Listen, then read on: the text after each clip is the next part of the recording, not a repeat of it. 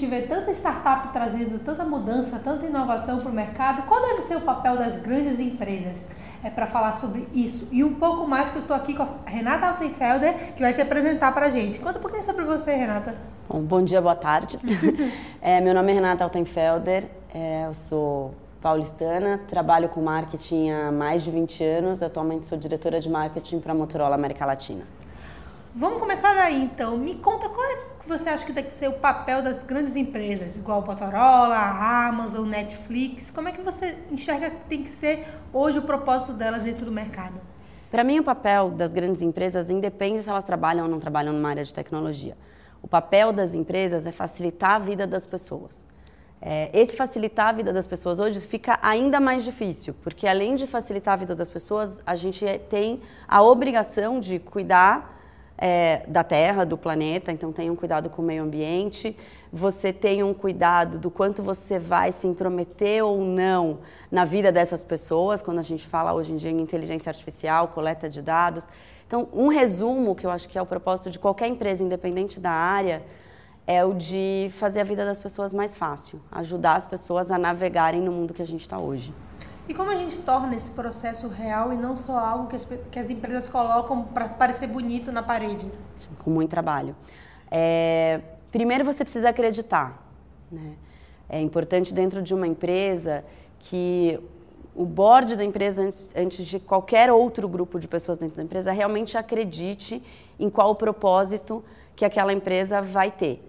É, e a partir desse momento, a partir dessa decisão, encontrar formas de envolver as pessoas do time. Né? E quando eu falo as pessoas do time, as pessoas da companhia, 100% delas. Uhum. Porque um propósito ele se constrói não apenas com grandes é, ações, ele se constrói no dia a dia dentro da empresa. Quando o funcionário acredita naquele propósito e começa a agir conforme aquele propósito, ele toma corpo. Então, a forma de você fazer ele deixar de ser um papel na parede, o papel na parede é importante porque ele ajuda as pessoas a lembrarem por que, que elas estão lá. É, mas o que vai construir, o que vai fazer com que esse propósito tome corpo e, e se transforme em algo real, como você disse, é o dia a dia. Está falando de transformação digital, inovação, isso tudo está muito ligado com o propósito, né? O que, que, você acha que a maioria dos profissionais hoje pensa quando o gestor fala justamente essas palavras, transformação digital, inovação e propósito? Vou ser um pouco polêmica aqui. É, eu acho que transformação digital já caiu num lugar comum. É, assim como propósito no dia a dia, né? É, eu acho que as pessoas, quando elas pensam nessas duas palavras juntas, né, nessas duas expressões, propósito e transformação digital, acaba dando um nó na cabeça das pessoas. O que eu acredito hoje é, propósito é uma coisa muito séria, muito profunda e que você define e você trabalha ele por um tempo. E transformação digital nada mais é do que uma, uma, um novo ciclo de evolução que a gente vem passando como sociedade. Eu não acho que elas estejam diretamente ligadas. Eu acho que elas se encontram e uma contribui, e na verdade a transformação digital ela tem que trabalhar a favor do propósito daquela empresa. Mas na verdade elas não são diretamente ligadas. A transformação digital às vezes ela é muito mais é, ela pode ser muito mais execucional, num momento não necessariamente ligado com aquele propósito maior da empresa. Então, como é que eu vou fazer para hum, fazer com que a minha empresa e os meus funcionários tenham melhor acesso aos dados? Como que eu vou melhorar o processo de coleta de dados do, do de, de, dentro do, da minha empresa? Como eu vou organizar é, os dados que eu já possuo? Depois, como eu vou usar esses dados de uma maneira inteligente para poder me comunicar com os meus consumidores e poder entregar para eles algo que realmente faça sentido. É, e aí esse sentido, obviamente, tem que estar ligado com quais são os valores da minha empresa que estão diretamente ligados ao propósito. Então, hoje, às vezes, dá um tilt na cabeça das pessoas, porque todo mundo tenta fazer uma ligação muito direta. E ela não é direta, ela é orgânica. Você tem um propósito de uma empresa que é suportado por valores, que é suportado por formas de agir e a transformação digital, ou os meios digitais, eles são ferramentas para você poder operar. É, claro que ele muda a forma que você pensa, porque hoje em dia a gente tem muito mais acesso aos dados de pessoas, a gente precisa se preocupar em como usar esses dados. É, como empresa, a gente precisa se preocupar com a própria reputação, né, no sentido de que quando eu estou coletando informações dos meus consumidores, eu preciso tomar absolutamente todos os cuidados para que isso não vaze ou não seja usado de uma maneira equivocada. Eu, como consumidor, preciso ter consciência é, de quando isso acontece, né, quando eu aceito, faço um opt-in de, de alguma empresa e, e aceito receber os e-mails. É importante também a, a população, os consumidores terem é, ideia do que isso significa. Então é importante nós como empresas não colocarem as coisas, a gente não colocar as coisas tão em letrinhas pequenininhas, mas também as pessoas lerem o que são essas letras menores no final. Então, para mim, a transformação digital tem a ver com isso. É uma nova forma da gente viver. Você falou dessa questão do até um pouco tem a ver com o posicionamento da empresa, né? Como ela como ela se posiciona e como ela age no dia a dia. Ao teu ver, como é que é, se criam hoje negócios que contam história? Que eu acho importante você contar uma história que tenha começo e meio e não necessariamente um fim, porque essas histórias elas vão se reciclando. Né? Então, quando a gente fala de um legado como profissional, né? Sei lá, eu, Renata, diretora de marketing, eu acredito num propósito. Né? Então, hoje eu trabalho numa empresa de tecnologia uma empresa de tecnologia mobile, ou seja, exatamente toda a discussão que todos é, que a gente está tendo aqui. Para mim é muito importante, desde que eu comecei a trabalhar nessa área, é, eu vejo que eu tenho um papel de facilitar e ajudar as pessoas a se locomoverem dentro desse mundo, a entenderem que já não existe realmente uma diferença entre o mundo físico é, e a comunicação virtual Uh, e como é que eu trabalho isso para deixar um legado? É eu trago ações para dentro da marca, internas e, e, externas, que ajudem a construir essa, nessa, nessa direção que eu acredito, que é você ter uma vida balanceada, onde você use a tecnologia a seu favor. Né? Outro dia a gente estava falando sobre uma campanha que a gente tem, que é sobre o equilíbrio do uso da tecnologia, e a gente estava e surgiu uma ideia falaram: ah, não, vamos colocar aqueles alertas de você estar tá muito tempo no telefone. E uma das pessoas que estava na sala fazendo brainstorm me levantou e falou: pelo amor de Deus, eu viajo 50% a 60% do meu tempo. Para mim, a tecnologia é a forma de estar próximo dos meus filhos. É a maneira que eu tenho de entender o que está acontecendo com os meus amigos. Então, para essa pessoa, usar a tecnologia, sei lá, quatro, cinco, seis horas por dia faz sentido. Enquanto para uma outra pessoa que, que tem uma vida mais é, num, ou seja, não viaja tanto, está próximo das pessoas, talvez tenha um controle maior. Então, o meu legado, o que eu gostaria de deixar, é realmente a consciência nas pessoas que estão mais próximas de mim, tanto dentro da companhia quanto as pessoas que trabalham com a gente e os familiares das pessoas que trabalham com a gente. É, mas também encontrar uma forma de difundir essa mensagem de que a tecnologia está aqui para ajudar é, e que a gente tem o controle sobre ela. É, já, que a gente falou um pouquinho do mobile, vamos entrar um pouco mais nesse assunto. Qual tu acha que tem que ser o papel desses dispositivos hoje no mercado? É exatamente o que eu falei. Eu acho que ele é a ferramenta é, de entrada nas pessoas é, para esse novo mundo de comunicação. Uh, então eu vejo que a gente é uma janela, né? As pessoas, a partir do momento você compra um, um smartphone, ele é um ser, vamos dizer assim, ser inanimado, né? E ele saiu exatamente com as mesmas configurações da fábrica. A partir do momento que você conectou aquele telefone e colocou o seu e-mail, ele não existe mais nenhum smartphone no mundo igual ao seu. Porque ele vai ter os seus dados, ele vai ter as suas fotos, ele vai ter os seus contatos, as suas anotações, os seus e-mails, os seus apps, né? Dependendo do, do que você faz. Então, o papel que a gente, que a gente tem nessa, nessa indústria é realmente ter aparelhos que cada vez mais façam a vida das pessoas fluírem de uma maneira mais, mais natural mais orgânica usando essa ferramenta. É, e, ao mesmo tempo, não impedindo com que elas tenham a conexão, né, o, o olho no olho, o, o toque, ou seja, que elas não se sejam ab, tipo, abduzidas por aquele, por aquele aparelho. Então, o nosso papel é realmente se transformar numa janela que conecte as pessoas com o mundo. É, é, é até a minha próxima pergunta tem a ver um pouco com isso, né? A gente é, tem se falado muito da questão de como a gente ter se tornado um pouco mais individualista e ter se excluído muito da realidade por estar o tempo todo ali com o celular.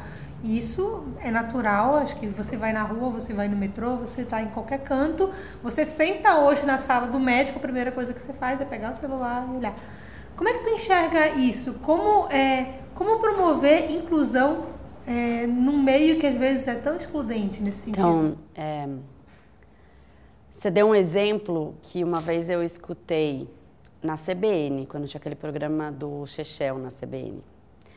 É, e a pergunta foi exatamente ela. E o que eles falaram era: há 50 anos atrás, quando você passeava no trem ou quando você ia para a praça, as pessoas estavam cada um mergulhado no seu livro ou cada um mergulhado no seu jornal. E aí eu vou usar esse exemplo deles porque você acabou de falar. Quando você chega na sala do, do médico, você pega o seu celular. Antes, quando você chegava na sala do médico, você pegava uma revista. Então, a, eu, o que eu, a gente fez uma pesquisa global para entender sobre isso. Realmente tem uma sensação de que você está se excluindo. Existem casos de pessoas que sim acabam se excluindo, não, não necessariamente no smartphone, mas em jogos, é, você acaba entrando nessa internet, cada hora você vai se conectando, quando você vê, você está lá uma hora lendo coisas, né? O que é importante aqui, de novo, é as pessoas terem controle sobre o uso dessa ferramenta específica. Né? A gente está tomando café aqui e é um pouco isso, é a relação que a gente tem com café. Café demais faz, faz mal, café de menos, não. É, e o uso da tecnologia é exatamente isso. Então, é importante a indústria fazer com que as pessoas fiquem conscientes disso, sim. Acho que a indústria tem que levantar esse ponto, mas também é importante a conscientização de cada um sobre usar em momentos onde faça sentido, não a qualquer momento. Ele, ele, tem, ele não pode ser uma muleta para você se excluir da sociedade. Né? Ele precisa ser, na verdade, uma ferramenta para você se conectar com a sociedade. E você acha que quem trabalha no meio da tecnologia tá, é, tem capacidade para ser inovador mais organicamente ou isso é uma falácia? Falácia. Eu acho que a capacidade de inovação está em cada um.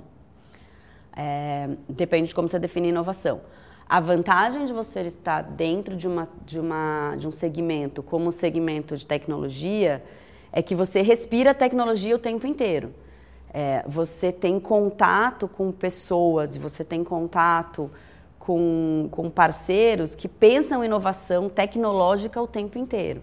Então pode ser que você tenha as ideias um pouco antes, que você acabe, você acaba moldando né, o, o seu pensamento alimentado por esse, por esse entorno que você está vivendo. É a mesma história quando você fala, se você trabalha com alimentos, Provavelmente você, eu, uma pessoa que trabalha com alimentos vai falar muito mais de inovação em alimentos do que eu.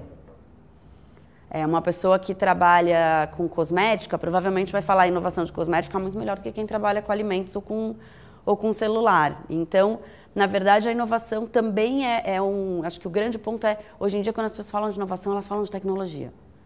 A inovação não está só na tecnologia. A inovação está na forma de trabalhar. A inovação está em como você leva o produto. A inovação está no uso da tecnologia. Então, é, às vezes, a, muitas vezes a tecnologia já está implementada e a inovação da pessoa de marketing, falando especialmente da pessoa de marketing, é como eu vou usar as inovações já existentes para me comunicar melhor com o meu público, para entregar para ele um serviço melhor. Então, eu acredito que não. Não é porque você está no mundo da tecnologia que você vai ser mais inovador do que outra pessoa. E aí, nesse sentido, para ti, quais são as crenças inabaláveis é, e assim, que todo mundo acredita, que todo mundo põe fé, que o mercado tem sobre os clientes? Acho que não tem nada que seja inabalável. Ah, não, talvez tenha. Eles não gostam de ser enganados.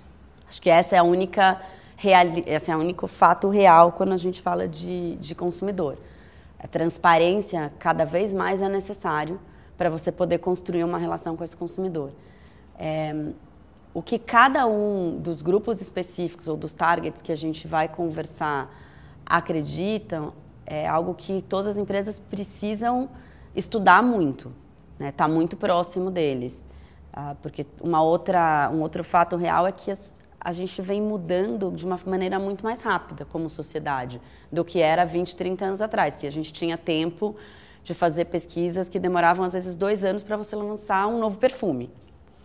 É, hoje em dia não dá tempo, porque você lançou um perfume aqui, na China lançaram outro, na, na Itália outro, e as pessoas se conectaram através de algo, e aquilo que você lançou, já, aquilo que você está pensando em lançar já foi.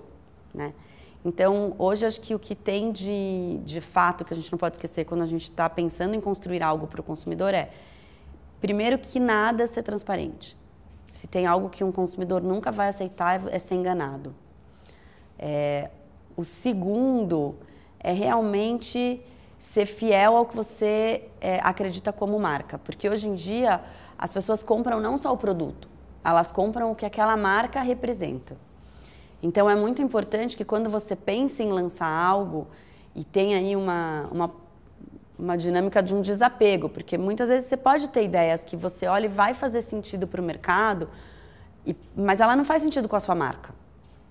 Então, ou você transforma aquela ideia em algo que faça sentido para a sua marca, para o seu consumidor, ou abandona, porque senão ela não vai ser real.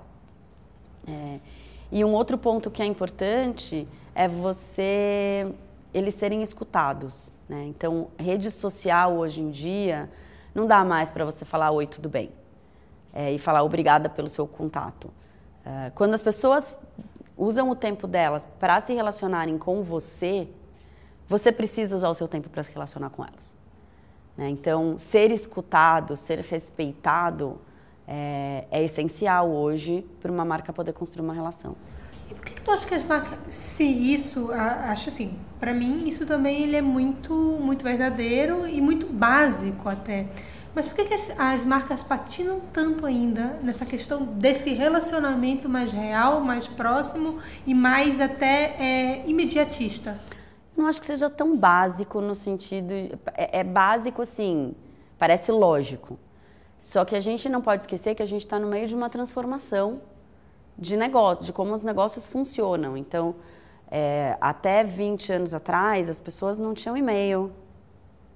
Né? Assim, a gente está falando, não existia Facebook, não existia Instagram, não existia Waze.